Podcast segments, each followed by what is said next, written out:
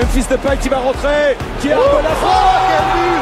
Oh, quel Qui arme la frappe Memphis Depay, héros de ce lion de Paris Saint-Germain. Incroyable. 1-0 Il est incroyable ce Juninho, c'est le meilleur tireur de coup franc de la planète Bonsoir à toutes, bonsoir à tous, bienvenue dans cette euh, nouvelle émission Let's Go avec évidemment cette excitation palpable ce soir après cette annonce de Didier Deschamps. Alors pas de panique hein, les gars, on va évidemment en parler, mais avant tout on est fiers d'avoir parmi nous aujourd'hui encore un invité de marque. Il a eu l'honneur de recevoir un sobriquet de la part de Jean-Michel Aulas, censé dire à quel point il fait maintenant partie de, de l'univers OL. C'est Hugo Guimet qui est avec nous ce soir. Bonsoir Hugo. Bonsoir les gars, merci de m'accueillir, ça me fait très plaisir d'être avec vous. Merci pour l'invitation. Écoute, merci à toi hein, d'avoir accepté notre invite. Alors au sommaire ce soir, retour évidemment sur cette liste des 26 annoncée tout à l'heure par Didier Deschamps. Léo Dubois, seul lyonnais en faire partie, mais aussi retour du Benz après ce qui nous paraît des siècles d'absence en équipe de France.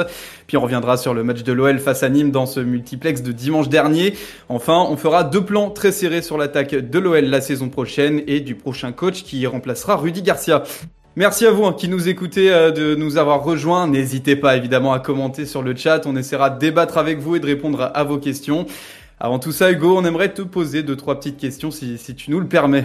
Bah, il n'y a pas de souci, les gars, je suis à vous, je suis là pour ça, il n'y a pas de problème. Alors écoute, euh, t'as une belle carrière hein, de journaliste sportif, t'es passé par France Football, t'es passé par Eurosport, puis tu t'es quand même bien installé chez la grande famille de l'équipe, au point maintenant de suivre l'Olympique lyonnais depuis environ deux ans. Alors c'est finalement une question traditionnelle hein, qu'on pose à nos invités, mais quelle est ton histoire, ton rapport avec l'OL Alors mon rapport avec l'OL, euh, euh, disons que j'ai de la famille en fait. la famille du côté de mon père est originaire de, de Lyon, de Villeurbanne plus exactement. Et donc, euh, moi, bon, je vivais dans le sud hein, toute ma jeunesse, mais euh, j'allais passer mes vacances euh, à Lyon. Voilà, c'est pas, c'est pas commun. D'habitude, c'est plutôt l'inverse. Les Lyonnais vont passer leurs vacances dans le sud. Moi, je, j'habitais dans le sud et j'allais passer mes vacances à Lyon. Et pendant les vacances scolaires, etc., j'allais à Gerland, j'allais à Tola-Vologe pour essayer d'avoir des autographes, etc. Et mes premiers souvenirs de l'OL, disons que c'est la super saison qu'ils font en, en 95, 94, 95 avec Tigana, coach finissent euh, deuxième du championnat derrière le, grand FC Nantes, l'invincible FC Nantes. J'avais euh, j'avais 7 ans et c'est mes premiers grands souvenirs parce que c'était une équipe euh, de l'OL comme on, comme on les aime en fait, spectaculaire, très offensive, avec beaucoup de joueurs formés formés au club et ça m'a vraiment accroché à ce moment-là en fait. Voilà. Après voilà, c'est pas mes premiers souvenirs de foot, mais, mais mes premiers souvenirs de l'OL datent de cette de cette saison-là. Ouais, c'est pas très étonnant, mais cette année aussi, tu as été euh, très actif hein, sur le front lyonnais. À un match de la fin, euh, qu'est-ce que tu as pensé de cette saison des Lyonnais dans son ensemble? La saison actuelle, là? Yes, ouais, ouais. Écoute, écoute j'en ai une lecture euh, aujourd'hui, au mois de mai, plutôt décevante. Mais la déception, elle naît du fait que l'OL a fait un automne-hiver absolument extraordinaire été, euh, enfin, était, était, premier à la trêve. Et il y a eu une forme d'écroulement. Voilà, l'équipe le, a pas su euh, euh, surmonter les difficultés qu'elle rencontrait en cours de match, etc. sur le sur le début de l'année civile. Et, et, voilà, je pense que ça, ça laisse un goût amer. Pas savoir gérer un petit peu aussi les les, les virages importants. Ce match contre ce match contre Lille où tu mènes 2-0 et tu, et tu finis par perdre. Voilà, c'est vraiment le match clé de, de la saison. Donc forcément, forcément, il y a un petit goût amer euh, voilà, par rapport à, ce qu'il était possible de faire une année. Et je le dis, hein, je suis d'accord avec Mbappé quand il le dit, une année où, le PSG a lâché, en fait. Donc euh, là, le titre va se jouer à 84, 85 points, 86 peut-être. Euh, voilà, d'habitude, il, se joue à beaucoup plus, en fait.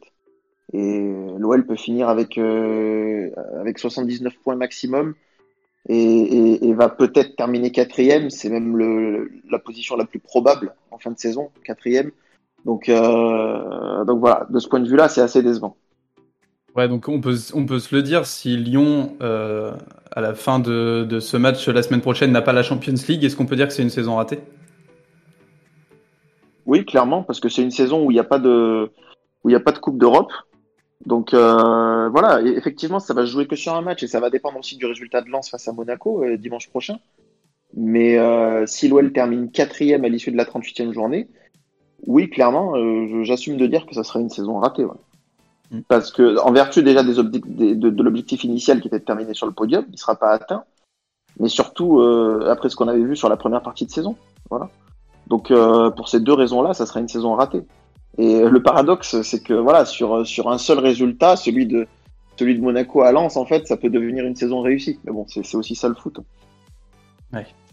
En tout cas, on n'a pas le choix, Hugo. Il faut qu'on revienne sur cette tension qu'il y a eu entre euh, Jean-Michel Aulas, Garcia et toi. Alors, en dehors évidemment du jeu Twitter, euh, personnellement, comment tu as vécu cette affaire et en particulier les mots de Rudy Garcia en conférence de presse, euh, vraiment personnellement? Bah, c'est, je vais pas vous dire que c'est que c'est un moment agréable. Après, je comprends Rudy Garcia qui est sous une pression énorme, surtout sur la fin de saison. Euh, il a, comment dire un, une petite dent peut-être aussi euh, contre nous, en particulier contre moi, depuis que on a sorti dans l'équipe euh, à la fin du mois de septembre 2020 qu'il allait pas être conservé à l'issue de son contrat. Euh, voilà, ça on l'avait écrit dans l'équipe et depuis ce moment-là, ça avait les relations avaient été un petit peu plus compliquées. il a mal pris aussi le parti pris que j'ai eu quand j'ai utilisé des statistiques pour euh, pour montrer que voilà sa saison n'était pas si bonne que ça. Mais effectivement, j'aurais pu prendre aussi d'autres statistiques pour montrer qu'elle était bonne par rapport à d'autres de l'OL. Les statistiques quand on les utilise, c'est toujours un parti pris. Et l'OL a eu un autre parti pris, euh, voilà, en en, en, utilisant d'autres pour montrer que la saison était réussie. Donc je comprends tout à fait, je comprends qu'il l'ait fait. Euh, ce que j'ai moins compris, c'est le ton un petit peu euh, voilà, méprisant, condescendant. Mais encore une fois, c'est pas grave. Euh, je m'en suis expliqué après avec euh, le service de presse de, de l'OL et voilà, je leur ai dit qu'il n'y avait pas de souci. c'est, ça fait partie du métier, c'est comme ça. j'aurais préféré qu'ils le disent juste sur un ton moins, moins méprisant. Voilà, peut-être avec un peu, avec un peu, un petit peu plus de respect. Mais ça a été sa manière à lui de réagir. j'arrive à comprendre qu'il, soit sous pression, que à un moment il puisse, il puisse dégoupiller un petit peu. Euh, c'est le jeu, voilà. Il n'y a pas de, il y a vraiment aucun problème pour moi au final avec ça, quoi. En ce qui bah, concerne Rudy Garcia. C'est tant mieux, on préfère, on préfère entendre ça en vrai. Merci hein, beaucoup Hugo. Euh, alors avant de passer au vif du sujet, euh, belle équipe ce soir avec nous. Hein. Il y a Antoine à mes côtés. Bonsoir Antoine. Bonsoir Vel. Il y a évidemment Jonathan. Salut Joe. Bonsoir à tous. Et enfin Martin est avec nous. Salut Martin. Salut tout le monde, salut Hugo. Encore une fois, dans le chat, c'est le moment de donner votre avis, de réagir avec nous sur évidemment le retour du King. Karim Benzema revient en équipe de France pour l'Euro 2020. J'ai envie de dire, ça quel plaisir. Tu auras le premier mot, Hugo, sur ce sujet. Avec l'équipe, euh, vous aviez les premières infos hein, ce matin, mais malgré tout, ça reste une immense surprise. C'était encore impossible il y a 48 heures. Euh, c'est quoi ton ressenti perso face à ce retour de Karim Benzema? Ouais, pour tout vous dire, on les avait même hier soir, etc. Mais voilà, c'était compliqué de, de, de, de, transformer un petit peu cette information en, information, enfin, en certitude. Et euh, mon sentiment, à moi, mon je vais vous donner mon sentiment vraiment personnel. Je suis enchanté, voilà, là je suis en train de boire du champagne. C'est-à-dire que pour moi, Benzema, il a complètement sa place en équipe de France. Il, il va me redonner euh, envie de, de, de regarder l'équipe de France même les matchs amicaux. Et donc évidemment de, de regarder cet euro, euh, la moindre seconde, de ne pas rater une seconde de l'euro, je vais regarder les matchs, je vais regarder les avant-matchs, je vais regarder les après-matchs, parce que j'adore ce joueur, j'adore ce joueur depuis qu'il a démarré sa carrière à Lyon. Et, euh, et mon avis sur lui n'a jamais, euh, jamais changé en fait. J'ai toujours aimé ce qu'il représentait de par son jeu, par, par le par l'amour qui, qui, qui, porte à son, à son métier, à son sport en fait, et la manière dont il le, dont il le montre sur le terrain. Euh, voilà, c'est pour des joueurs comme lui, hein, et puis il y en en a vraiment pas beaucoup, mais c'est vraiment pour des joueurs comme lui que j'ai, j'ai aimé le foot. Et donc je suis complètement ravi de son retour, que j'estime mérité, et voilà, que j'ai toujours demandé. Voilà, on a pu, j'ai beaucoup été critiqué, j'ai été insulté sur les réseaux sociaux pour ça et tout, mais bon, j'ai jamais, voilà, je, m'y suis tenu. J'ai toujours dit que je voulais qu'il revienne en équipe de France. Je le disais même sur, le, sur les plateaux de l'équipe d'Estelle, etc. Bon, aujourd'hui, il revient, évidemment que je suis content. Et de, toute façon, euh, c'est peut-être un avis très tranché, mais à partir du moment où on aime le football, on, ne peut que apprécier revoir euh, Karim Benzema en équipe de France. Il vient tout juste de, de réagir sur euh, les réseaux sociaux. Il vient d'écrire tellement fier de ce retour en équipe de France et de la confiance que l'on m'accorde. Merci à ma famille, mes amis, mon club, à vous, à tous ceux qui m'ont toujours soutenu et me donnent de la force au quotidien. Bon, franchement, ça fait toujours autant plaisir de lire ça. franchement, le sourire, il est, il est pas faux. Euh, les gars autour de la table, qu'est-ce que vous en pensez de ce retour de Karim?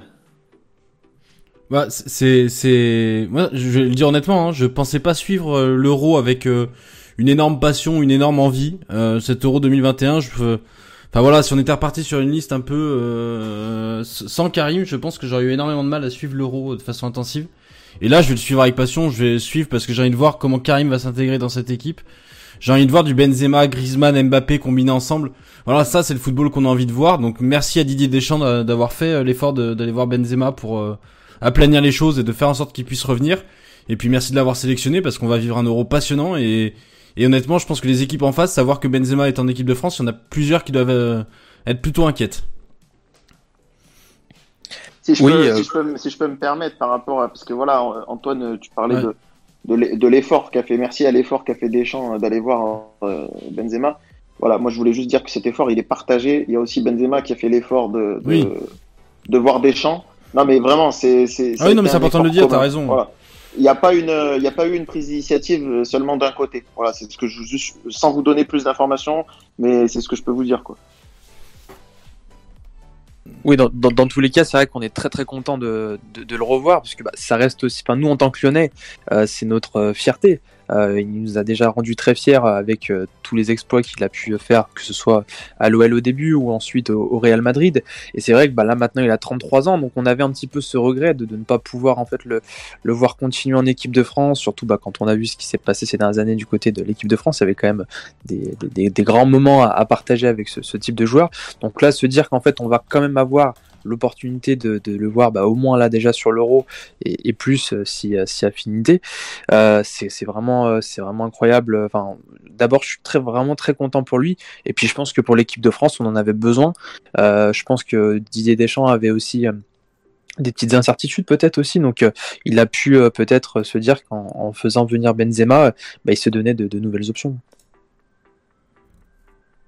c'est un plaisir. Est-ce que vous avez quand même pas euh, des petits doutes, hein, parce que il y, en a, euh, voilà, il a pas forcément joué euh, beaucoup avec Griezmann, il n'a jamais joué avec Kylian Mbappé. Ça va peut-être pas être simple en si peu de temps de, de trouver des, des automatismes. Qu'est-ce que vous en pensez? Bah, c'est toujours sont des joueurs intelligents. Vas-y, Martin. Non, vas-y, je t'en prie. Non, non, je te laisse la place. sont, des joueurs, sont des joueurs intelligents. Je pense que même si, même si Mbappé arrive un peu dans la caricature, mais dernièrement, en club, mais, malgré tout, je considère que ce sont des joueurs intelligents et les joueurs intelligents savent s'adapter. Euh, on en parle quasiment chaque week-end dans le contexte de Paqueta, notamment à l'OL. Il y en a un peu plus en équipe de France, hein, des joueurs qui, sont intelligents sur le terrain. Et j'ai absolument aucun doute sur le fait qu'ils arriveront à s'entendre. Benzema joue avec des joueurs euh, très haut niveau chaque week-end. Pareil pour, euh, pour Mbappé. Et j'ai absolument aucun doute sur le fait que ça fonctionnera. Oui, et puis Benzema est un joueur qui aime jouer avec qui va pouvoir jouer dans une position de faux neuf. La, la, la vraie question, c'est comment il va l'aligner, et ça, je pense qu'on va, on va largement avoir le temps d'en débattre avant l'Euro. Mais c'est comment il va l'aligner. Je pense qu'aujourd'hui, c'est vrai que c'est difficile de faire revenir Benzema et de le mettre sur le banc, donc il faut en faire un titulaire. Euh, maintenant, en position de faux neuf, avec euh, des Griezmann pour combiner dans l'axe et Mbappé pour prendre la profondeur, Benzema sera forcément un joueur intéressant. Il y a trois, il y a trois semaines pour créer des automatismes euh, avant l'Euro. Euh, je pense que si Didier Deschamps euh, fait le, choix de, de, prendre Benzema à ce moment-là, c'est qu'il est confiant dans le fait de, de savoir comment l'intégrer à son collectif et du fait que ça fonctionne au moment de l'Euro euh, le 15 juin face à l'Allemagne, parce qu'on commencera directement face à l'Allemagne, donc il faudra que ça fonctionne dès le 15 juin.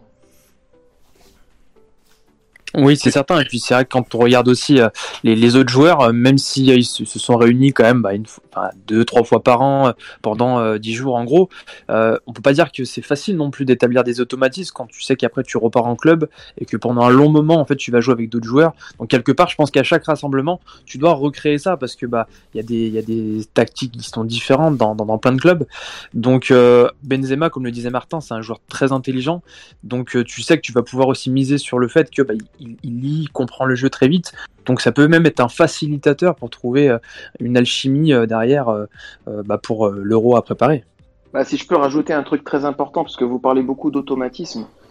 Pour moi, les gars, les automatismes, ils se créent par le travail quand on a affaire à des joueurs euh, moyens plus, disons, niveau QI foot, etc.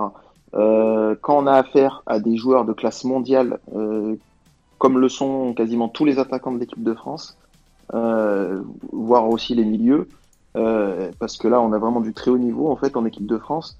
Euh, voilà, quelques exceptions près, mais on a vraiment du très haut niveau, en tout cas ceux qui vont jouer titulaire. Les automatismes, ils arrivent naturellement. Et entre Benzema, Mbappé et Griezmann, voilà, je pense pas qu'il faille beaucoup de travail et qu'il faille poser beaucoup de plots euh, euh, à l'entraînement pour, pour créer des automatismes entre eux. Ça va se faire tout seul. Oui, puis on imagine qu'il va avoir l'appui euh, de, de Raphaël Varane. On sait que Pogba a, toujours été euh, plutôt favorable aussi à l'arrivée au retour de Karim Benzema.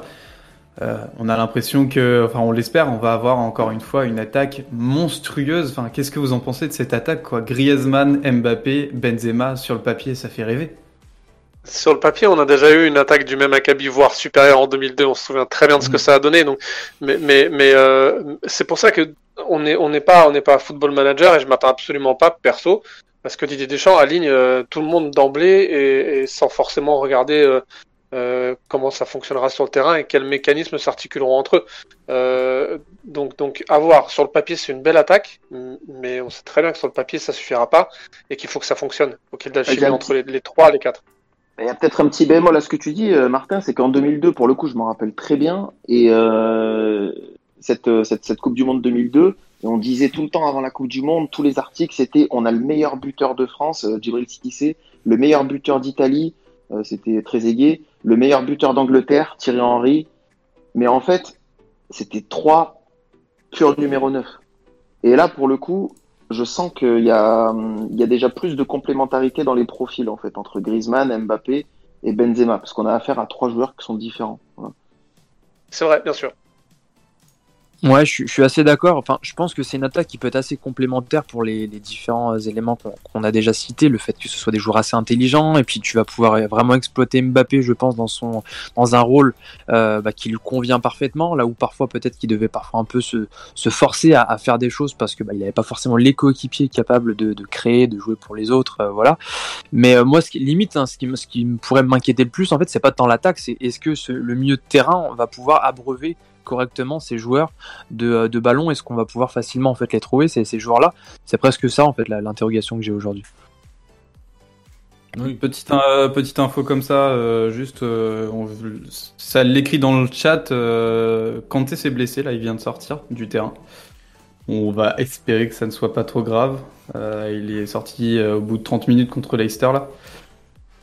Aïe. Voilà, c'est une petite mauvaise nouvelle. On va espérer Ouais. qu'il va bien et que c'est juste un, un contretemps. Si, les gars, enfin, ça serait vraiment une mauvaise nouvelle. Bah mais oui. euh, il y a il y a le remplaçant d'N'Golo Kanté à l'OL, non? Maxence Cacré Ah, Ah, oui, ouais. Maxence Cacré, ouais. mais on va pas souhaiter du mal à N'Golo Kanté D'ailleurs- Cacré. J'aimerais savoir-. Hugo, est-ce que tu sais combien de jouer Maxence Ca- euh, combien de matchs a joué Maxence Cacré en bleu avant que Didier Deschamps arrive? Non, je, je te pose la question comme ça, je sais Alors, pas. non, non, mais par contre, si, par contre, si je peux répondre à, si je peux répondre à Rudy Garcia, parce que bon, j'avais pas eu la propos de le faire sur le coup, mais euh, comme il, comme, comme il a dit qu'il avait, que Maxence Cacré avait pas joué avant son arrivée, enfin non, il a dit plus précisément que c'est lui qui l'avait lancé contre Strasbourg. Euh, c'est Bruno Genesio, euh, notre regretté Bruno Genesio, qui a lancé Maxence Cacré six mois et demi plus tôt à peu près. En pro avec l'OL, c'était contre Bourges. Voilà. Bah, c'est bien de remettre les points sur les i. D'a- D'ailleurs, le live de l'équipe euh, vient de dire qu'il serait légèrement touché et que ce serait vraiment pour ne pas prendre de risques. Voilà. Donc, Bon. euh, On va, Tant faire, mieux. on va faire confiance aux, aux très, confrères, voilà. c'est un très sérieux confrères de l'équipe. c'est plus positif qu'autre chose, oui. Euh, juste pour fêter, évidemment, ce retour de Karim Benzema en équipe de France, on fait un concours avec le Café du Commerce OL. Euh, si vous nous écoutez, n'hésitez pas à follow le Café Commerce OL sur Twitter et RT le tweet du Café du Commerce pour remporter le maillot de Benzema en équipe de France. Avec ce fameux nouveau numéro, le 19, magnifique numéro, le 10 pour l'équipe de France, le 9 pour KB9 évidemment. Euh, c'est une belle image d'avoir ce numéro 19. Qu'est-ce que vous en pensez, les gars? Bah, C'est son premier numéro à l'OL, donc c'est encore plus joli euh, de savoir qu'il va porter le 19. Moi, je suis, enfin, il y, a des maillots euh, OL Benzema floqué 19 pour ceux qui ont cru en lui dès le début, donc c'est bien qu'il l'ait à nouveau en équipe de France pour son retour. Oui, il y a, un petit peu de, nostalgie effectivement par rapport à ça. Et puis bon, on sait que c'est un retour, donc bon déjà, on va pas se plaindre enfin, j'en voyais certains parler de ouais, il devrait avoir le 9, le 10, etc. Je pense qu'on est déjà très heureux qu'il soit de retour. Donc là, il y a des numéros qui ont été figés. Donc je pense que voilà, il va falloir déjà laisser le, temps euh, se, faire. Et puis après, on verra. Mais oui, effectivement, je trouve que le, 19 est un très beau symbole. Non, mais l'information qu'il faut donner aussi, c'est lié aussi au numéro. Hein. Enfin, en tout cas, le choix du numéro le montre.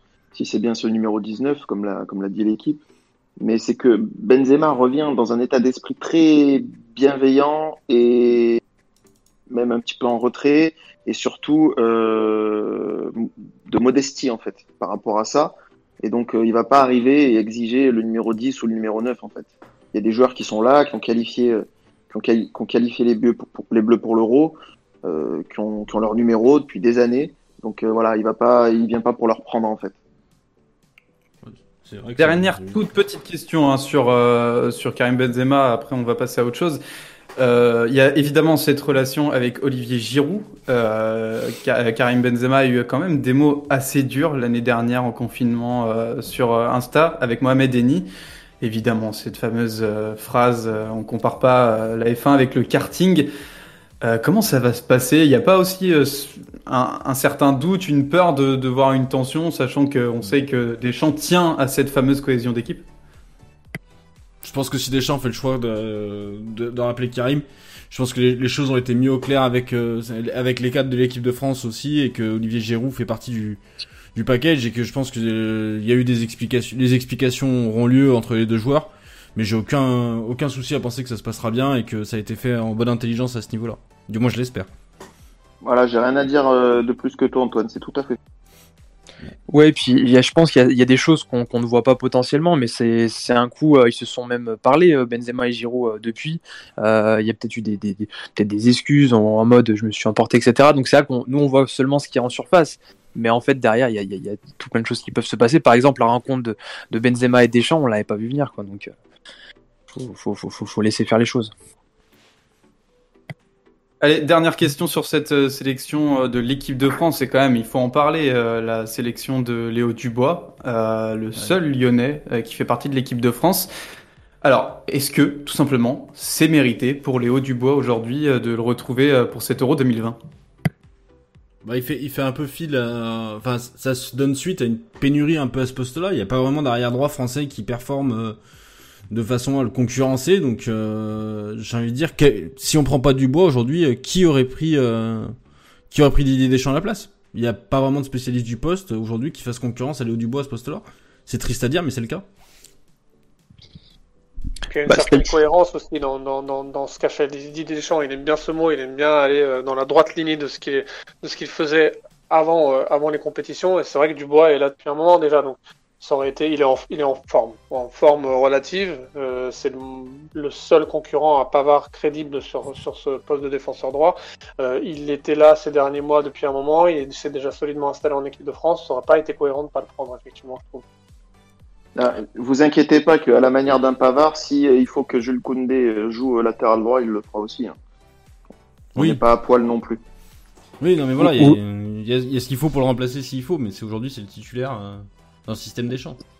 Ouais, puis je pense que c'est un petit peu dans la logique de Deschamps, c'est-à-dire on ne veut pas non plus ouvrir le groupe à, trop de nouveaux joueurs. Il y a quand même un, côté, euh, on veut garder un noyau de joueurs dont on a confiance, etc.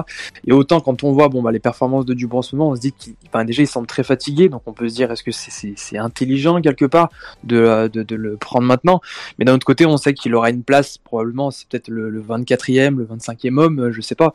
Donc quelque part, on se dit aussi que bon, euh, c'est quelqu'un de connu du groupe qui va pouvoir en fait déjà peut-être avoir un rôle peut-être de, de, vestiaire un peu comme l'avait eu Steve Mandanda lors de lors de la Coupe du Monde. Euh, donc voilà, je pense que c'est peut-être pas non plus euh, le, le choix le plus difficile à faire. Comme le disait Hugo, on peut très bien imaginer que Jules puisse dépanner à ce poste aussi. Oui, et puis le titulaire au poste, c'est Pavard. Aujourd'hui, de toute façon, arrière droit de l'équipe de France. Donc Dubois, il vient effectivement. C'est un homme. Tu quand tu prends un lieu Dubois, tu prends un homme de vestiaire. Tu sais qu'il fera pas de vague en tant que remplaçant. C'est aussi ça la, la construction d'un groupe. Donc à ce niveau-là, ça s'entend. Après, dans le chat, ils en parlent. Hein. Il y a une licorne qui dit il y, avait Mukele, il y avait Klaus, il y avait Aguilar. Donc, euh, Oui, mais est-ce que c'est des joueurs qui acceptent de venir comme remplaçants? C'est des, Comme le disait Joe, c'est des nouveaux joueurs par rapport à ton groupe. Donc c'est tout ça qui prend en compte Didier Deschamps aujourd'hui euh, en prenant le Dubois. Bah, ils, acceptent tous de venir en remplaçant, mais c'est plutôt qu'effectivement, voilà, si tu ouvres euh, ton groupe à des nouveaux joueurs, bah, tu as toujours cette petite incertitude, je pense. Est-ce que le joueur va s'intégrer, etc. Bon, après, moi, personnellement, je sais pas si j'aurais pris Dubois, mais bon, ça peut s'expliquer. À voir, en effet. Euh, écoutez, bon, déjà, on a, on a Léo Dubois, puis il y a aussi euh, le retour de, Corentin Tolisso, hein, juste après sa blessure. Ça fait toujours plaisir de le voir euh, dans cette équipe de France, avec sa polyvalence, de toute façon. c'est pas étonnant qu'il soit dans cette équipe. On va passer au débrief euh, de ce match de dimanche, dimanche dernier, donc euh, Nîmes-OL, euh, Nîmes qui a marqué, dis donc 5 buts, ça fait quelques temps qu'on n'avait pas vu ça du, du, côté des Lyonnais, 5-2 contre Nîmes. on a encore eu cette fameuse différence de physionomie entre les deux mi-temps. Toi qui as regardé le match Antoine entièrement, qu'est-ce que tu as pensé de, cette fameuse physionomie des deux mi-temps bah c'est l'OL à deux visages, c'est-à-dire qu'on a une première mi-temps où on sent un OL offensif qui a envie de combiner, qui a envie d'aller devant. Moi, je, trancherais même un peu plus loin que les deux mi-temps. J'ai l'impression qu'il y a la sortie de, de Guimarèche en deuxième mi-temps qui fait très mal et on voit un OL qui, qui voilà, gère à 4 1 euh, tranquillement. On, on a l'impression que voilà, l'OL va attendre. Même quand tu prends le deuxième, tu, tu vois qu'il n'y a pas forcément de changement et que tu, tu restes dans cette espèce de tranquillité, euh, de fausse tranquillité. Et c'est l'OL qu'on voit maintenant, c'est-à-dire que c'est un OL qui... Alors on prend un peu plus de marche qu'avant, c'est-à-dire que là on l'a vu quand on avait 2-3 buts d'avance. Euh, avant on le voyait à 1-0, euh, donc euh, là heureusement le but que tu encaisses ne, change plus rien. Mais voilà, c'est cette incapacité à être constant tout au long du match. Quand tu domines, tu, tu rentres dans cette espèce de confort. Euh. Moi j'ai du mal à croire que ce soit une volonté des joueurs, parce que quand c'est répété, répété, répété, c'est qu'il y a forcément des consignes euh, au-dessus qui sont des, des consignes d'attendre et de laisser le ballon. Euh, j'ai eu peur qu'on attende le troisième pour euh, pour se remettre à jouer. Heureusement, il y a ce, ce, moment magique encore de Ryan Cherky qui fait que tu passes à 5-2, à 5-1 euh, et qui fait que tu, tu ton, ton, ton match non 5-2 pardon, tu fais que ton, ton match joue tranquille derrière. Mais c'est c'est impressionnant de de voir ce, ce double visage. Alors moi j'étais au match au Costière et et c'est vraiment pas ce que je retiendrai pour le coup là, l'OL a deux visages parce que c'est vrai qu'on les a beaucoup vus. Euh, et là pour le coup même euh, depuis la tribune, hein, euh, vraiment cette OL a deux visages, etc. Cette saison. Mais là franchement, j'ai vu peut-être les, les, pas les meilleures 30 minutes parce que vraiment l'adversité était faible.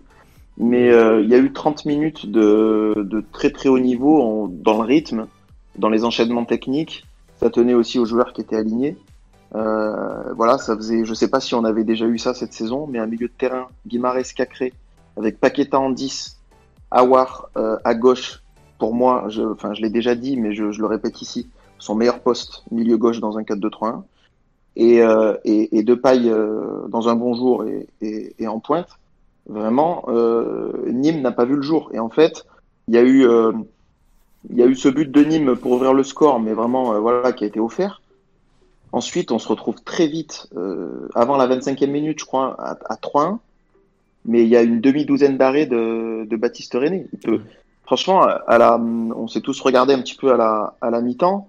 On s'est dit là, euh, s'il y avait eu 6 ou 7-1, c'était pareil en fait. Et, euh, et c'est ça effectivement. Alors après, non, il n'y a pas de consigne spéci spécialement d'attendre, mais euh, il y avait vraiment une équipe inoffensive. Euh, il y a le 4-1 qui arrive très vite après la pause.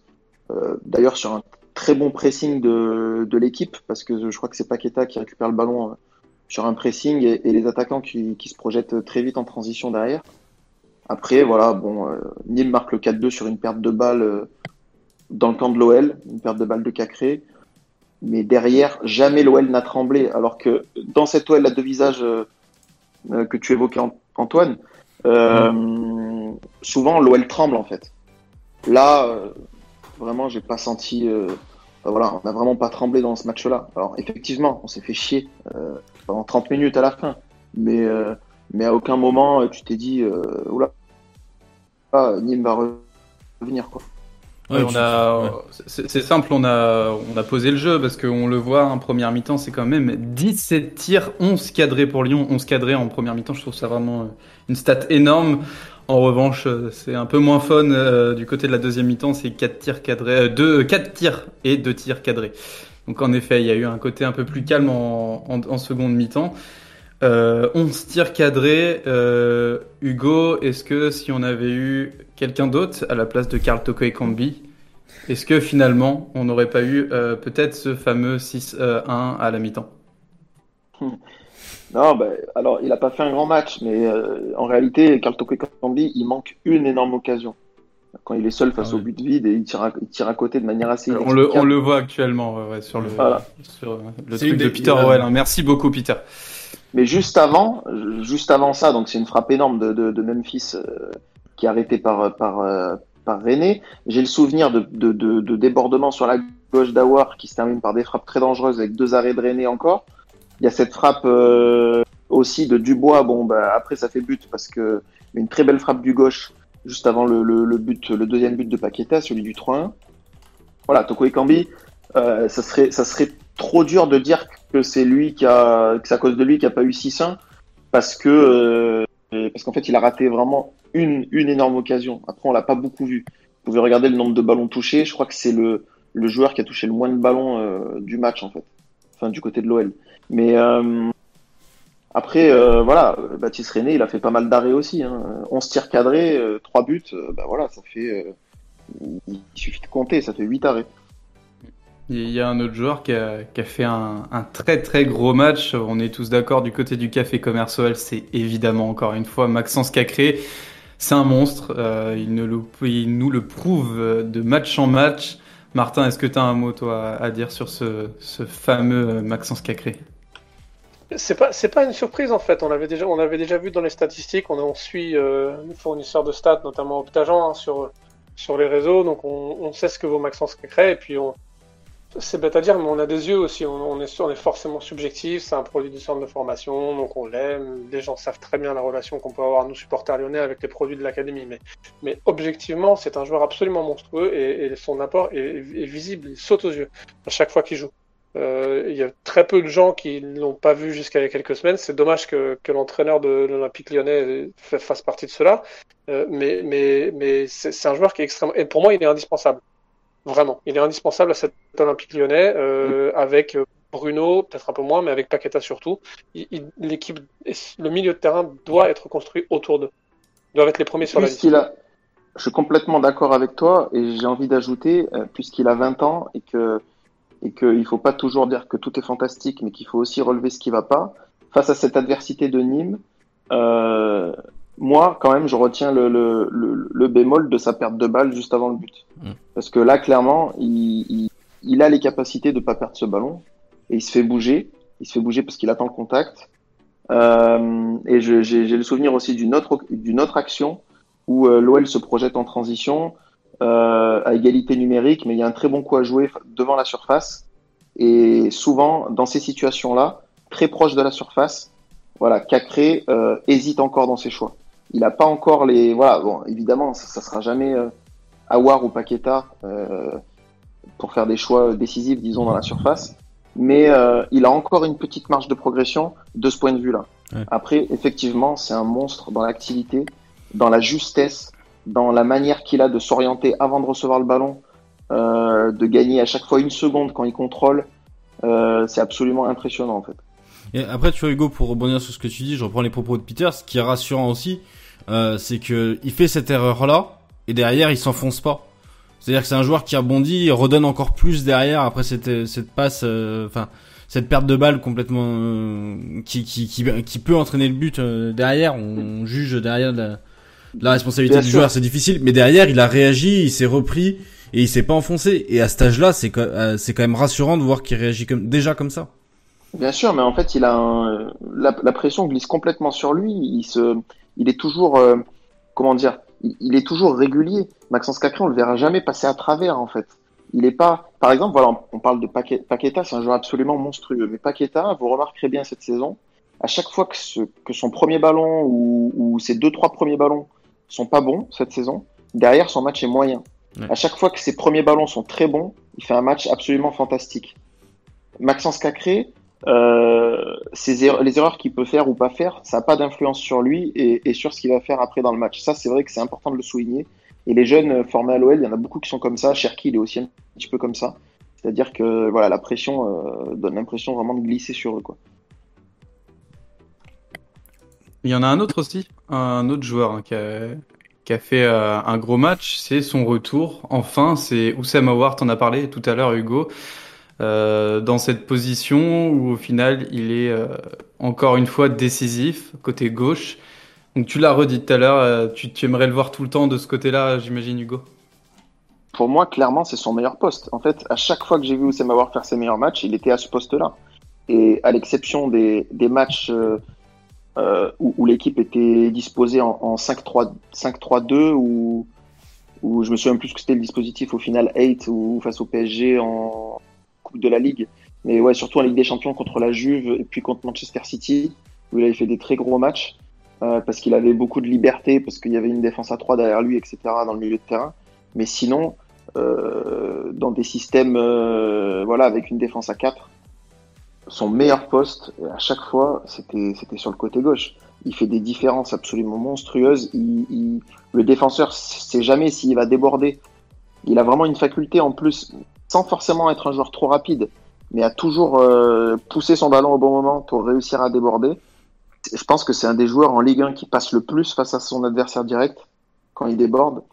Et, euh, voilà, il est très intelligent. Euh, je suis de ceux qui pensent que il faut jouer avec des joueurs très intelligents tactiquement sur les côtés. Et, et voilà, lui, il en fait partie. Pour moi, clairement, c'est son meilleur poste. Voilà, si demain je suis entraîneur de l'OL, Oussem Aouar joue constamment sur le côté gauche parce que c'est vraiment là qu'il apporte le plus et qu'il est le plus régulier. Ouais, je suis assez d'accord. C'est-à-dire que quand le, latéral monte, euh, il a cette faculté justement à se mettre dans le demi-espace.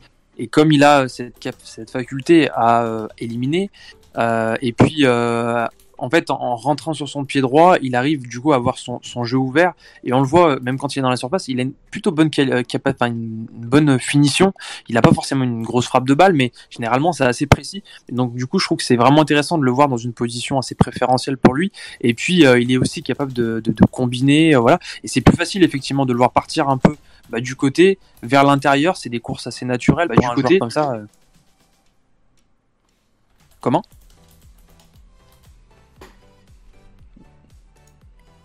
Vas-y, non, du. Vas-y, Joe. Ouais, non, non, je disais que voilà, je- simplement, voilà, je trouve qu'effectivement, euh, cette position à gauche euh, le met dans une, vraiment dans une configuration euh, où euh, bah, ses, ses préférences euh, euh, motrices, je dirais même, sont, sont mis en exergue. Quoi. Pense-toi, toi, Martin? Je, je sais pas, je suis pas persuadé en fait de, de- je- pour, pour faire un peu euh, faire un peu le prendre un peu le contre-pied de ce que vous venez de dire. Je suis pas persuadé que le, le meilleur poste de, de Woussem ce soit ce soit à gauche. Euh, je trouve dommage de l'excentrer en fait. Il a, une qualité. euh, Après c'est plus c'est plus le seul. C'était encore le, seul il y a il y a quelques temps, il y a, un an avant l'arrivée de de Paqueta, avant l'émergence de Maxence Cacré, la vraie émergence de Maxence Cacré et, et, euh, l'arrivée de Bruno Guimaraes. Mais je trouve que ça, il a une vision à 180 degrés du jeu. Il a toujours la capacité de, enfin, quand il est en forme, hein, euh, de, choisir et de trouver le bon espace, l'angle de passe. euh, et je trouve un peu dommage de l'enfermer sur un côté où il peut pas pleinement profiter de ces compétences-là. Euh, il en a d'autres, mais moi je, préfère, je le préfère un peu plus, un plus centré sur le terrain. En, en 8, Enfin, pas, forcément milieu offensif, mais, mais en, tout, en tout cas pas, pas aussi excentré. Mais c'est mon avis personnel, évidemment. Ouais, mais je comprends ton avis, mais pour moi, on n'est pas forcément coincé quand, quand on est sur un côté. Et dans le cas d'Awar, justement, je trouve qu'il arrive à avoir plus de, de liberté quand il est sur le côté que quand, que quand il est dans l'axe, où, euh, je l'ai vu plus en difficulté, en fait, ou mieux pris, euh, euh, moins souvent un contre un aussi, parce que voilà, c'est une de ses qualités. Au-delà de la vision du jeu, euh, parce qu'on a d'autres milieux de terrain qui voient très bien le jeu. On parlait de Bruno, Cacré aussi. Mais Awar, lui, il a une vraie qualité que, que certains n'ont pas, c'est c'est- c'est jouer les 1 contre 1.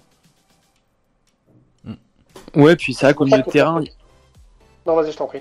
Ouais, j'allais dire, c'est vrai que ju- juste au milieu de terrain aussi, il y a un truc important, c'est que sur les phases défensives, on est aussi plus rassuré d'avoir Cacré Paqueta en 8 avec Guimarães derrière. Tu as vraiment euh, deux 8 qui vont être capables de, presser, de, d'harceler un petit peu le porteur du ballon. Là où Awar, c'est vrai que dans ce rôle-là, on l'a vu peut-être un peu plus en difficulté, ou en tout cas, il, a moins cette faculté effectivement à, le faire sur 90 minutes.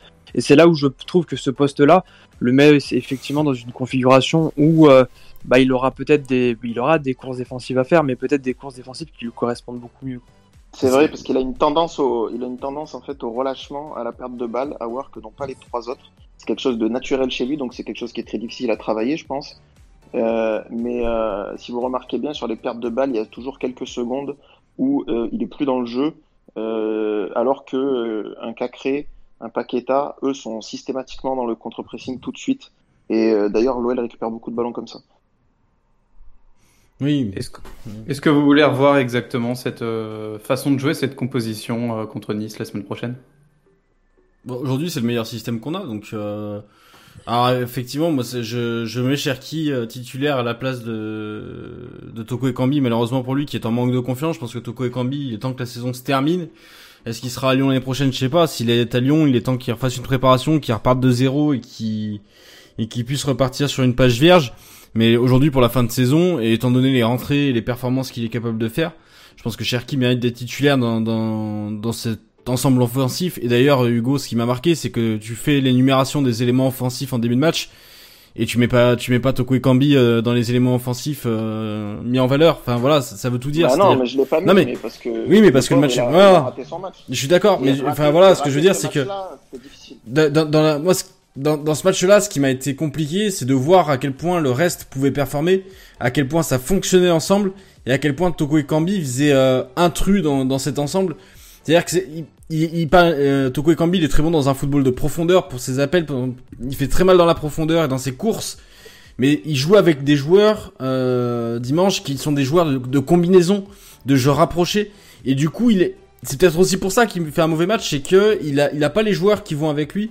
On avait Thibaut Leplat qui nous l'expliquait très bien euh, il, y a, y a 15 jours, c'est que c'est pas forcément le but d'avoir des joueurs complémentaires, c'est d'avoir des joueurs qui ont la même philosophie football sur le terrain. Et aujourd'hui, dans les autres éléments qu'on a cités, bah, Toko Ekambi, je trouve qu'il a pas la même philosophie, que Cherki s'en rapproche plus, rapproche plus, pardon, et que du coup, ça fonctionnerait mieux. Non, mais je suis complètement d'accord avec toi. Après, il pouvait y avoir peut-être un petit risque à Nîmes, euh, qui a voilà son côté le plus performant, euh, c'est le côté gauche. Enfin, je parle du Nîmes olympique hein, avec euh, Birger Melling et, et, et Zindine Ferrat. Toko Ekambi a voilà, il n'a pas été bon, ça c'est clair, mais il a participé à, éteindre complètement l'influence de ces deux joueurs qui ont fait un mauvais match. Après, euh, effectivement, il n'a pas d'affinité euh, avec les autres euh, joueurs offensifs d'OL dans le jeu combiné, alors que ça fait très longtemps qu'ils jouent ensemble. Comme quoi, des fois, les automatismes, ça se crée pas du tout. Et moi aussi, si, si j'avais un choix à faire, puisque c'est ça que vous demandez, effectivement, j'aimerais bien voir la même attaque, mais avec Ryan Cherky titulaire sur le sur le côté droit, ouais, ça peut être sympa. Bon, on va, l'espérer, je pense tous ce soir, euh, et on va en parler dès maintenant de cette attaque. Mais pour la saison prochaine, qu'est-ce qui va se passer à Lyon? On est un peu tous dans le flou hein, concernant cette attaque 2021-2022. Euh, qui, pour combler le départ de Memphis, euh, va-t-on devoir recruter? Va-t-on devoir, va-t-on garder nos joueurs et peut-être donner plus de temps de jeu à Ryan Sharkey? Toi, Hugo, quel est peut-être le meilleur scénario pour l'OL l'année prochaine, pardon? Alors, déjà, donner plus de temps de jeu à Ryan Cherky, ça coule de source. C'est dans la progression logique du joueur. Et euh, c'est dans ce qui est prévu aussi euh, par le club, euh, sportivement, politiquement, etc. après, effectivement, il va falloir que ce temps de jeu, il aille le chercher lui aussi par ses performances. Pour l'instant, sur ce qu'il montre, sur les bouts de match qu'il fait, et je parle de ses dernières entrées, hein, il n'a pas toujours été à ce niveau-là. Il a fait beaucoup d'entrées euh, sur la première partie de saison où l'OL tournait bien, ou même après, qui n'était pas, satisfaisante, où il voulait trop en faire justement, et, du coup, euh, où il faisait mal. Mais euh, là, vraiment, depuis même avant Monaco, il est systématiquement dans le bon esprit quand il rentre. On voit que c'est un, gamin qui comprend vraiment le jeu, qui cherche à prendre du plaisir Et, euh, et quand il est, quand il cherche pas trop euh, à en faire, en fait, il, il apporte énormément parce qu'il arrive à être très décisif malgré son jeune âge. Ça, c'est très important. Réussir à faire des statistiques à 17 ans, c'est un truc hallucinant en fait. Euh, des passes décisives, des buts de manière assez systématique à cet âge-là, c'est très rare. Voilà. Après, euh, pour la saison prochaine, euh, je peux pas vous donner euh, d'infos en particulier sur des potentiels recrues, mais ce que j'ai écrit déjà dans le journal, c'est que on se dirige plutôt vers le recrutement d'un ailier ou d'un joueur qui est capable de jouer dans les couloirs de haut niveau euh, pour remplacer Memphis Depay plutôt que que le recrutement d'un d'un autre avant-centre en fait parce que voilà, il faut pas oublier qu'il y a Moussa Dembélé qui revient.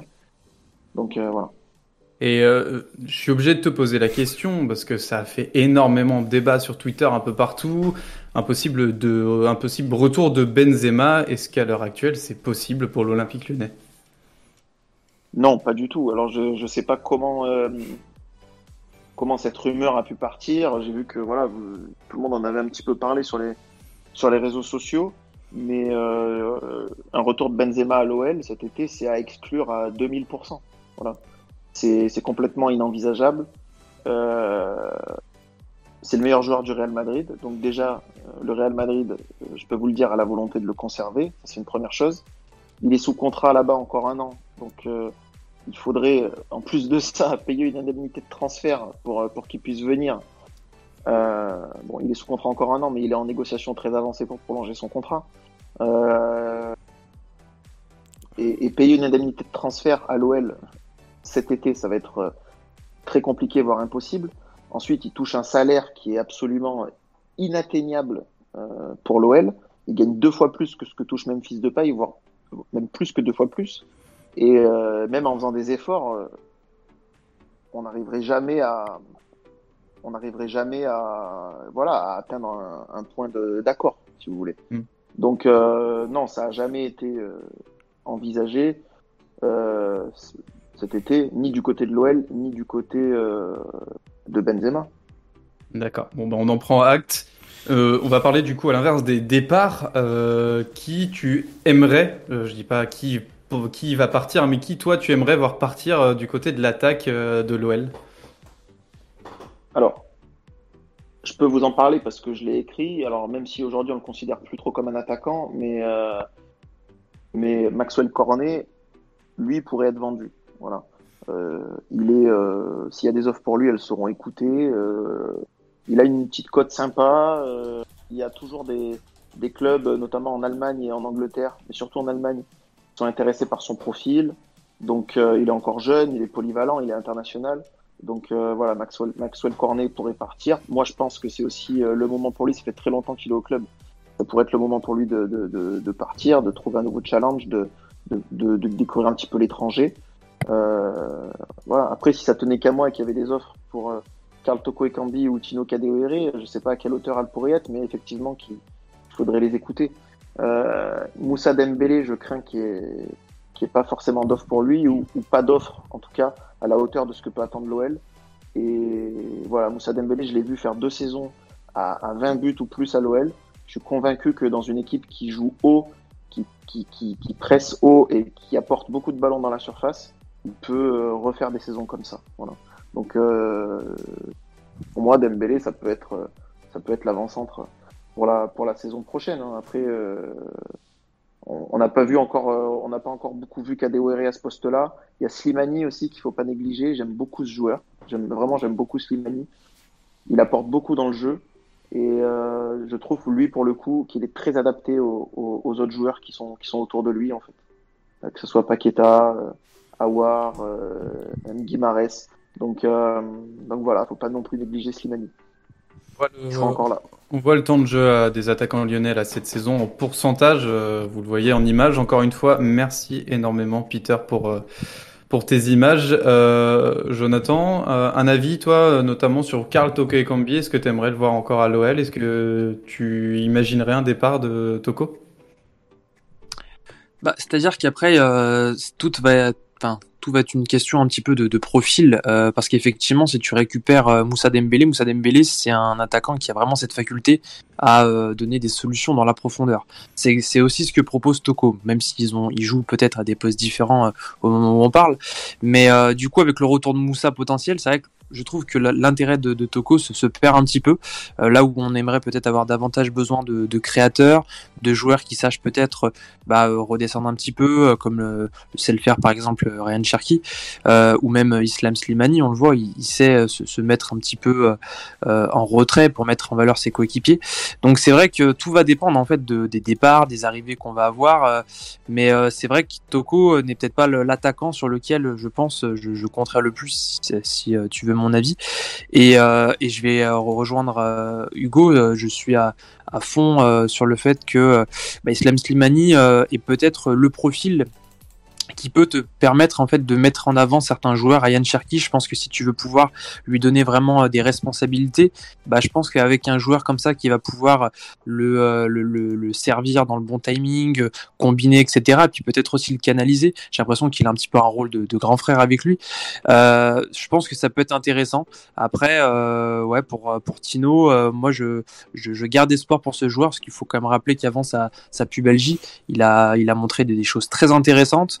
Je l'avais un petit peu suivi au hack aussi et, j'aimais beaucoup ce joueur capable de redescendre, en- qui jouait un peu en faux neuf, etc. Donc euh, il peut aussi un peu remplacer ce rôle de, de faux neuf qu'on avait avec Memphis, alors pas avec les mêmes qualités, mais en tout cas, euh, ouais, je, reste assez intéressé par, ça. Donc pour répondre à ta question, oui, Toko, euh, j'ai peur que ce soit un petit peu le, le profil dont on ait le moins besoin la saison prochaine. Et juste pour compléter, parce que voilà, t'en as parlé, euh, on parle des départs. Euh, contre, Nîmes, où a été remplacé par, Ryan Cherky, euh, ça pourrait être assez symbolique. Où voilà, le club va encore chercher, euh, ça aussi je l'ai écrit, donc j'ai pas de mal à vous le dire, mais va chercher à le, vendre cet été. Lui, lui aussi a la volonté de, voilà, de passer un, palier, du moins de changer d'air. Puisqu'en plus il lui reste que, il va lui rester que, deux ans de contrat, donc c'est vraiment le moment de le vendre pour essayer, pour d'en tirer un, prix convenable. Et euh, pour le coup, le départ d'Awar pourrait libérer, euh, comment dire, de, de, beaucoup de temps de jeu euh, pour Ryan Cherky sur ce côté gauche. Alors, Euh, moi, moi, là, euh, je voulais réagir sur, sur ce qu'avait dit euh, Hugo sur, sur le départ de Karl Toko Ekambi, c'est que aujourd'hui, on est, est-ce qu'on est certain que que Dembélé, euh, parce que Joe parlait aussi de la, de la similarité entre de- le profil de Toko Ekambi et de Moussa Dembélé, est-ce qu'on est certain que Moussa Dembélé, euh, s'il revient à l'OL, sera conservé C'est que c'est pas un joueur qu'on va chercher à vendre aussi, puisqu'il est parti, puisque ça fonctionnait pas. euh, Enfin. j'ai l'impression qu'il y a- quand même pas mal de questions d'attaque qui sont suspendues. Il y a, euh, on n'en a pas encore parlé, mais il y a aussi Jeffrey Adelaide qui revient de près. Euh, puisque je doute que Nice lève l'option d'achat dans les conditions de, dans la condition qui est celle de Jeffrey aujourd'hui. Euh, donc c'est pareil. Est-ce qu'il va venir sur, sur le couloir euh, Est-ce qu'il va venir sur le couloir Est-ce que c'est un joueur qu'on va conserver au milieu de terrain parce que c'est quand même pour ça qu'on l'a recruté à la base. Mais aujourd'hui, il y a plus beaucoup de place au milieu de terrain à l'OL. Donc j'ai l'impression qu'il y a quand même énormément d'incertitudes pour l'attaque. Euh, c'était euh, le chan- chantier prioritaire euh, était censé être la défense. c'était un peu ce qui était annoncé en janvier qu'on allait travailler sur la défense à l'OL. Et est-ce qu'au final, le plus gros chantier pour l'OL, ça va pas être de gérer le surplus de joueurs en attaque malgré le départ de Memphis? Pour pouvoir faire de la place et avoir un profil pour remplacer Memphis, trouver une solution pour remplacer Memphis puisqu'on a, on va avoir euh, énormément de joueurs qui reviennent de près et que euh, faut faire de la place si on veut pouvoir recruter, quoi. De toute façon, il va, ça c'est clair et net, il va falloir faire des choix. Et il y en a un autre choix qu'il va falloir euh, faire. On parle plus d'attaque, mais on parle de coach. Évidemment, c'est un débat et c'est le dernier débat de la soirée. On va essayer de faire vite sur ce sujet. Euh, Rudy Garcia va évidemment quitter l'Olympique lyonnais. On sent qu'il y a déjà euh, quelques noms qui ont fuité, euh, notamment via l'équipe. Hein. D'ailleurs, on va dire qu'il y a une shortlist qui est sortie. Shortlist qui a été refusée par Jean-Michel Aulas, que, si je peux me permettre de ce mot. Beaucoup de débats, il y en a un nouveau, un tout petit débat qui, qui est venu depuis quelques jours. Euh, Juni sur le banc. Euh, voilà, on, a vu quelques phrases euh, dans les journaux. Qu'est-ce que vous en pensez? Est-ce que c'est possible? Ah. Est-ce que c'est, enfin, est-ce que c'est pas juste euh, improbable en fait d'entendre ça aujourd'hui, à Hugo? Le- le- les gars, dans le, dans le journal du 9 mai, justement, quand j'ai sorti cette shortlist, Alors, c'est pas une shortlist qui est refusée par Jean-Michel Aulas parce qu'il l'a constituée avec Vincent Ponceau et, et Juninho, donc ils l'ont fait ensemble. Euh, donc cette shortlist avec deux, deux entraîneurs français, euh, Christophe Galtier, euh, Patrick Vieira et deux étrangers, Marcelo Gallardo, une piste euh, voilà écartée. On en a on en a parlé. Euh, et, et, et deux Herbie qui va être très compliqué à, à, mener à son terme parce que voilà il est très proche de s'engager ailleurs. Et on sent pas une volonté folle en tout cas du côté de, du président euh, d'aller vers un profil euh, d'entraîneur qui, qui, qui qui parle pas français. Euh, mais dans cet article-là, j'avais justement dit que mmh. la cinquième option, et, et c'est pas forcément la cinquième option dans l'ordre des priorités, elle était de mettre Juninho sur le banc. Il euh, y a des obstacles. Euh, donc, comme je l'ai écrit, les obstacles, c'est qu'en fait, il n'a pas de diplôme et qu'il va falloir payer une amende euh, et où il va falloir utiliser un prête-nom qui pourrait être Claudio Cachapa. Mais mais pour le coup, c'est une option qui est vraiment sérieusement envisagée. Ouais, je peux vous le dire, c'est pas une rumeur en fait. C'est vraiment une option. Euh, si je l'ai écrit, c'est que c'est une option qui est to totalement euh, crédible en fait, qui est discutée. Et euh, voilà. Après, comme vous pouvez l'imaginer, il y a une priorité. Hein. C'est Christophe Galtier euh, depuis depuis longtemps. Ça fait euh, ça fait des mois et des mois que, que, que Christophe Galtier est la priorité et et si cette priorité n'arrive pas à être, euh, à être menée à son terme, euh, effectivement, la solution Juninho, qui est la solution la plus, euh, euh la moins coûteuse en fait, parce que parce qu'il n'y a pas de nouveaux salaires à prendre, etc. Il faudrait juste trouver un préparateur physique. Euh, la solution Juninho, euh, elle serait vraiment sérieusement envisagée. Après, on n'est pas non plus aussi à l'abri ou, enfin, en tout cas, à l'OL, on n'est pas fermé à, à, gonfler un petit peu la liste euh, que j'ai pu donner le 9 mai, en y intégrant euh, un ou deux noms euh, supplémentaires, des noms étrangers. Oh, Mais je... pour l'instant, comme Fonseca par exemple. alors lui, comme je, comme je l'ai dit, il a été proposé, mais pour l'instant, il n'est pas du tout discuté à l'OL. Hein. Ça, je, je vous l'ai dit aussi, il n'est pas du tout discuté à l'OL. Donc d'autres, d'autres encore, euh, dont j'ai pu parler dans des précédents articles, je pense. Mais euh, mais ouais, pour le coup, euh, voilà, comme vous avez pu l'imaginer, lire, euh, Galtier euh, reste la priorité et l'option Juninho, oui, elle est discutée et elle est crédible. Et toi, personnellement, euh, qu'est-ce que tu aimerais voir à Lyon? Est-ce que ce serait pas finalement ne encore encore une fois ne pas passer un cap, euh, un cap pardon, euh, de prendre Christophe Galtier ou juste de rester avec Juninho Encore une fois, ça fait des années que les supporters lyonnais ouais. attendent, attendent un vrai entraîneur en fait. Bah, c'était tous des entraîneurs, hein, ceux qui étaient là. un vrai entraîneur, je sais pas ce que vous entendez par là. Dans, dans le sens, un, un, entraîneur à envergure européenne, c'est-à-dire que Rudy Garcia, voilà, on, on, sait, on sait tous euh, son, oui, son passif. Ça, il a, non, il a, il a une très belle carrière, mais ça fait tâche quand même à l'Olympique lyonnais depuis le temps qu'on aimerait voir l'Olympique lyonnais passer non, un cap là, en Europe. Envergure, c'est pas le bon mot, parce que Rudy Garcia, il a une envergure européenne supérieure à celle de Roberto De Zerbi. Mais euh, Roberto De Zerbi, on le perçoit comme un meilleur coach, peut-être, enfin, certainement à juste titre. C'est plus les idées de jeu, il y a je un pense. projet. Voilà, voilà, c'est ça que vous voulez dire. C'est ouais. un coach avec des idées de jeu. En effet. Et qui soient des idées de, de football euh, qui correspondent à l'ADN de l'Olympique lyonnais. Football offensif, euh, avec des joueurs aussi formés au club, pressing, prise de risque, euh, laisser les 1 contre 1 en défense, etc. Euh, mais après, euh, c'est peut-être pas non plus ce qui est, ce qui est souhaité euh, par, par, par, par, le président. Euh, moi, j'ai pas de souhait personnel à, à, à émettre sur, sur ça. Euh, concernant l'option Juninho, j'ai vu sur les réseaux euh, qu'il y avait des gens qui étaient contre, il y avait des gens aussi qui, qui trouvaient que c'était bien, qui étaient pour. Moi, je, mon avis personnel sur ça, c'est que ça serait pas une bonne idée pour l'OL. On peut pas s'improviser coach comme ça du jour au lendemain. Je pense pas qu'il ait la personnalité pour être coach. Et, euh, et je trouve que son apport au club pour l'instant, en tant que directeur sportif, même s'il a beaucoup de choses à, apprendre encore et à, revoir, etc., mais est positif parce que c'est quelqu'un qui pense vraiment euh, 100% euh, au développement euh, du club et à son et euh, voilà, qui pense vraiment pour le pour le pour le bien du club avant de penser à, son à son à son intérêt personnel. Et euh, je pense que le mettre coach, tout simplement, c'est ça l'affaiblirait ça l'affaiblirait dans ses, dans ses prises de décision. Euh, et, et, et, ça en ferait aussi infusible parce que parce qu'un coach quand les résultats sont pas là c'est le le premier qui c'est le premier qui est visé voilà ça serait il y a une question qui revient pas mal dans le chat je me permets de la, la poser à Hugo euh, il y, y, a beaucoup de gens et moi je me suis posé la même question quand j'ai entendu ces, ces, rumeurs sur Juni, c'est qu'elles sont. Alors tu, tu, tu l'as sorti en premier et puis c'est revenu sur le devant de la scène après qu'on ait appris le, le, refus de Marcelo Gallardo qui disait être occupé euh, jusqu'à River.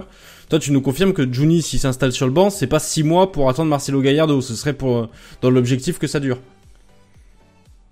Alors sur ça, j'ai pas d'infos. Voilà, je suis Ouais. désolé. euh, Bon. C'est même pas que j'ai- c'est c'est pas que j'ai Ouais. des infos et que je veux pas vous les dire, c'est que vraiment je le sais pas. Je D'accord. sais pas si Johnny s'installe sur le banc, si c'est pour une courte période. Ça, j'en ai pas du tout entendu parler, donc euh, je peux pas vous dire que c'est une option qui est envisagée.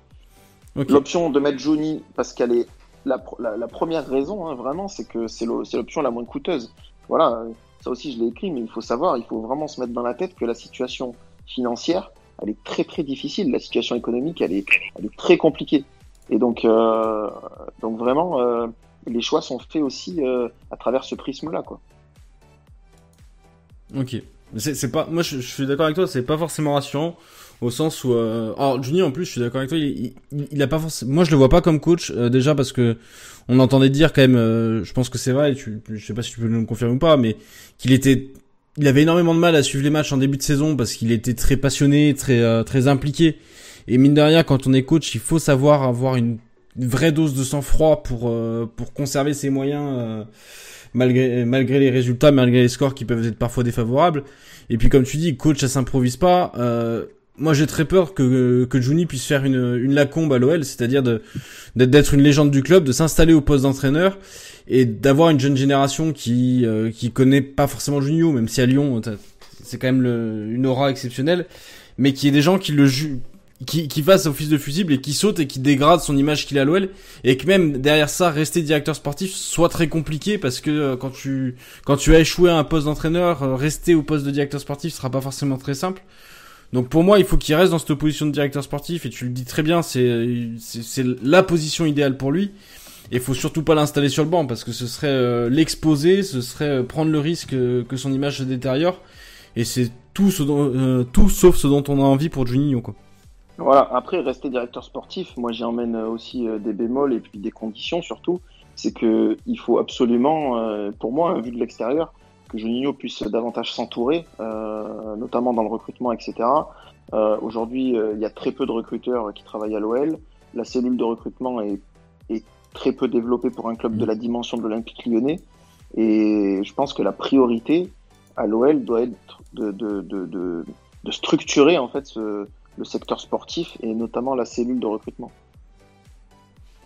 On va, passer à la dernière question. Excuse-moi, Jonathan. Euh, on, va, on, va, quitter après cette question. Est-ce que euh, c'est aussi euh, voilà une, certaine inconnue pour l'année prochaine C'est le staff en place. Qu'est-ce qui va se passer si, Johnny, si devient coach Est-ce est-ce que le staff va rester en place? Est-ce qu'on va avoir enfin du renouveau du côté du staff de l'OL ben, comme je t'ai dit tout à l'heure, hein, comme je vous l'ai dit, c'est que si Juninho devient, euh, devient coach, il va falloir surtout recruter un ou des euh, préparateurs physiques. Voilà. Euh, après, en ce qui concerne euh, les adjoints, on peut imaginer que Claudio Cachapa, dont il est proche, puisse être un adjoint.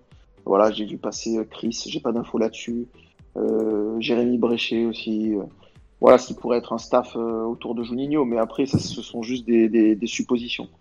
Euh, si un nouveau coach vient, évidemment, euh, là tout le staff est aligné sur 2021, donc euh, le nouveau coach pourra venir avec son, staff. Ça c'est le voilà, c'est un petit peu le, point le point positif pour le pour le nouveau coach qui, pour, qui, pourrait arriver. Euh, voilà. Ok, bon ben très bien pour toutes ces informations. Merci Hugo. On va se quitter sur euh, sur ces coachs. Euh, on va espérer quand même que Lyon puisse en, enfin avoir un, un coach euh, à l'envergure lyonnaise, voilà, en tout cas dans l'âme de l'Olympique lyonnais, et, et qu'on passe une nouvelle étape. Merci à tous de nous avoir suivis ce soir. C'était un plaisir d'avoir réalisé cette émission avec toi, Hugo. Merci beaucoup. Merci, merci, merci beaucoup d'être venu. Non, ça m'a fait plaisir. C'était cool et merci à vous. Continuez comme ça. Ok, c'est super gentil. Merci à toi Antoine, merci à toi Jonathan et merci à toi Martin d'avoir participé à cette émission. Euh, et puis voilà, profitez de cette soirée, rêvez bien de Karim Benzema puisqu'il va nous mettre ce fameux but en finale de l'Euro 2000. Non, bah, j'arrête. Allez, bonne soirée à tous et ciao. Bonsoir tout le monde. Bonne soirée. Salut, bonne soirée.